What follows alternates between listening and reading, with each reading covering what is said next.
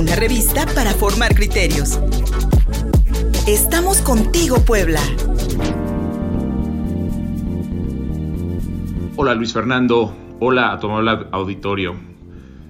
Hoy vamos a tratar un tema que resulta muy interesante para nuestra historia, y es que el primero de febrero de 1927, de acuerdo a las leyes que había establecido el presidente Plutarco Elías Calles, los sacerdotes católicos debían registrarse ante el municipio para poder dar la misa en casas particulares. Todo esto nos puede sonar un poco bizarro, ¿no? Generalmente cuando pensamos en la misa católica, asumimos que ésta se da dentro de las iglesias, no en casas particulares. Y también nos resulta un tanto raro que se tengan que registrar los sacerdotes ante las autoridades municipales para poder ofrecer el servicio de las iglesias dentro de las casas. Entonces nos tenemos que preguntar, ¿por qué se dio esta ley? ¿Por qué se exigió que los sacerdotes se registraran el 1 de febrero de 1927? ¿Y cuáles fueron las consecuencias de esto? Bueno, pues para empezar, tenemos que recordar un poco el pasado en el sentido de recordar las leyes de Juárez y las leyes de Reforma, que tenían un corte anticlerical, aunque digamos que este corte anticlerical tenía más que ver con la idea de quitarle propiedades a la iglesia y no tanto influir en la ideología de los mexicanos de esa época, aunque sí hubo intentos por hacer cambios. De hecho, Benito Juárez decía que él prefería que los mexicanos, en vez de gastar en ceras para la iglesia, leyeran la Biblia. Y aquí en Puebla tenemos ejemplos de momentos en el que se desamortizó la propiedad eclesiástica y se vendió a particulares. También llegaron misioneros metodistas y bautistas con el apoyo de los gobiernos liberales de Lerdo de Tejada y Porfirio Díaz. Pero estos, estas ideas no tenían una finalidad dramática de cambiar la ideología del católico mexicano. A partir de la Constitución de 1917 se, reafirma la Constitución de 1857 y sus ideas contra el catolicismo pero en 1924 sucede al poder Plutarco Elías Calles. Plutarco Elías Calles será recordado por haber fundado el Partido Nacional Revolucionario, que es el antecesor del PRI, pero también es recordado precisamente por sus políticas que iban encaminadas a minar el poder de la Iglesia Católica. Ahora, debemos de contextualizar qué estaba pasando en ese momento. En ese momento se vivía lo que se conoce como la modernidad. La modernidad tiene una metanarrativa en la que se nos cuenta que el mundo va avanzando hacia el progreso, que las cosas van a ser mejor en el futuro que en el pasado y que inevitablemente a partir del descubrimiento de, eh, de, de nuevas tecnologías y el control de la naturaleza, el ser humano está mejorando y está avanzando esta idea que hoy en día cuestionamos porque eh, vivimos en la posmodernidad en el que las metanarrativas nos resultan un tanto pues irreales, en ese momento se creía mucho. Y Plutarco Elías Calles antes de ser presidente había viajado a Inglaterra, a Alemania y a Estados Unidos para ver cómo funcionaban esos países. También se afirma que él era ateo, ¿no? Eh, era ateo desde joven y tenía una predisposición en contra de la Iglesia Católica. Pero lo que él va a descubrir en estos países, particularmente en Inglaterra y en Alemania, es que las iglesias funcionaban como un instrumento del Estado. Inglaterra se había proclamado independiente de Roma con Enrique VIII y el jefe de la iglesia anglicana es el rey de Inglaterra. Por lo tanto, la Iglesia de Inglaterra es una iglesia que controla el Estado. En Alemania ah, existe, eh, eh, está la Iglesia luterana y ellos eh, a partir de mediados del siglo XIX fundan la Iglesia Luterana Liberal, que es una iglesia de corte luterano, pero cuya finalidad era apoyar al Estado alemán. Entonces encontramos que durante la Gran Guerra, la Primera Guerra Mundial, la iglesia luterana va a ser un instrumento del Estado que va a apoyar las políticas del Estado. No vamos a encontrar que la iglesia y el Estado están peleados, al contrario, descubrimos que parte del éxito de los gobiernos alemanes fue que la iglesia alemana apoyaba al Estado. Aquí en México sabemos que la relación era distinta. La Iglesia Católica se ostenta como una institución universal que busca de alguna manera la unificación del pensamiento cristiano a partir de un dominio del Papa o el Obispo de Roma. En muchas ocasiones el Estado mexicano y la Iglesia Católica se encontraron como enemigos y para muchas personas a fines del siglo XIX y principios del siglo XX esto era problemático porque no fomentaban la unidad nacional, sino que en realidad estaban promoviendo las diferencias entre los mexicanos. Aparte de esto, se entendía que el dogma de la Iglesia Católica, al ser universal, generalmente tendía a ir en contra de las necesidades del Estado mexicano.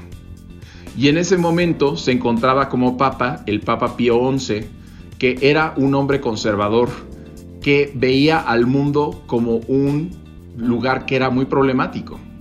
Para Pío XI, lo mejor que le podía pasar al mundo era regresar a un modelo católico de la Edad Media en el siglo XIII, donde el Estado y la Iglesia se repartían el poder y donde se controlaba a los laicos a partir de esta unión entre la Iglesia y el Estado. Plutarco Elías Calles no veía las cosas así.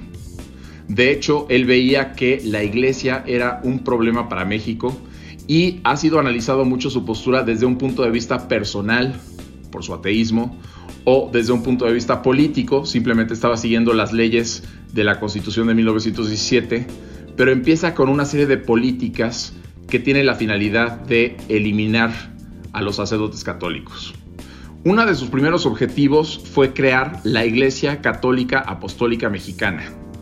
En 1925, el ejército toma la Iglesia de la Soledad en la Ciudad de México, cerca de la calle de la Merced, y proclama que de ahora en adelante esa iglesia va a ser la Iglesia Católica Mexicana. La idea aquí era que eh, México tuviera una iglesia como la alemana o la inglesa, ¿no? Una iglesia que apoyara al Estado y eh, se convirtiera en una iglesia que unificara a los mexicanos.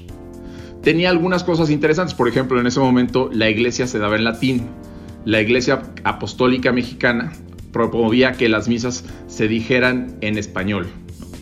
E incluso tuvo a un obispo. ¿no? Entonces, eh, encontramos que José Ignacio Eduardo Sánchez y Camacho va a ser el obispo de la Iglesia Apostólica Mexicana. Esto, por supuesto, resulta como anatema para el clero mexicano, ¿no? que el clero mexicano se identificaba como católico viendo hacia Roma. Es un catolicismo ultramontano, que quiere decir viendo más allá de las montañas hacia Roma como líder espiritual. Este proyecto no funciona y entonces en 1926, un 14 de junio, se promueve la ley Calles, llamada la Ley de Tolerancia de Cultos. Y esta ley lo que tenía como finalidad era limitar completamente el poder de la Iglesia Católica.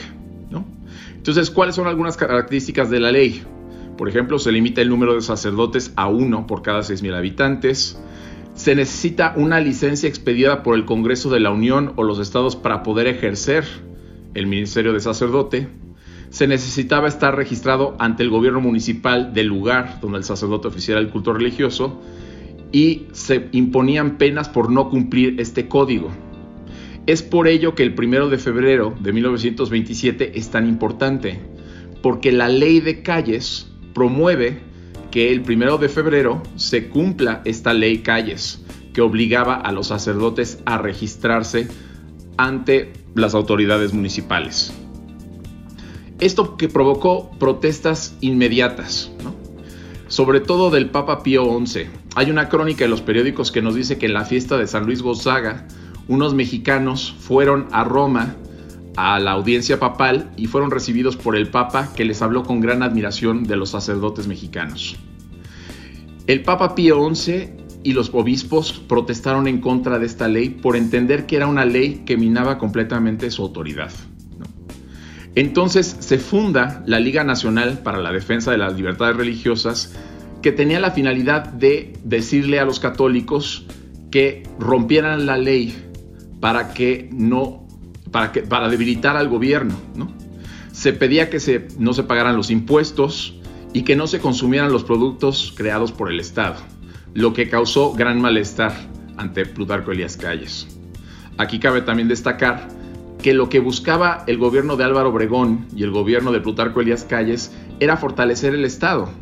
Y cuando hablamos de fortalecer el Estado, lo que estamos diciendo es que se están eliminando ciertas autonomías que tenían los grupos antes de que se fortaleciera el Estado. Entonces Plutarco Elías Calles no quería un Estado débil, sino quería un Estado fuerte y lo, eso significaba quitarle derechos a diferentes grupos.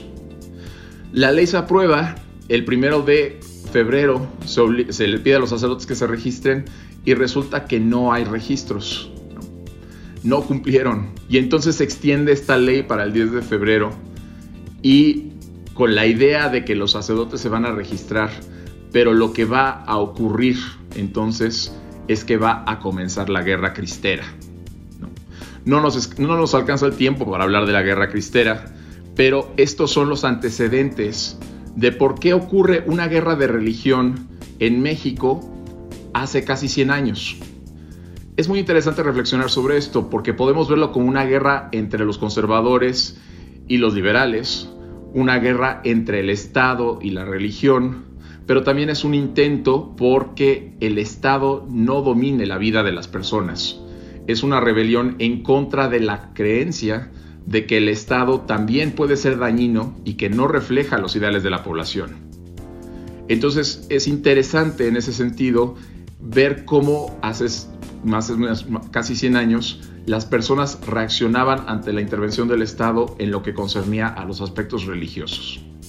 Hoy en día ya nos parece raro porque no la manera en la que nuestros ancestros practicaban la religión católica era muy diferente a como la practicamos en la actualidad pero en ese momento la gente estaba dispuesta a dar su vida por este ideal.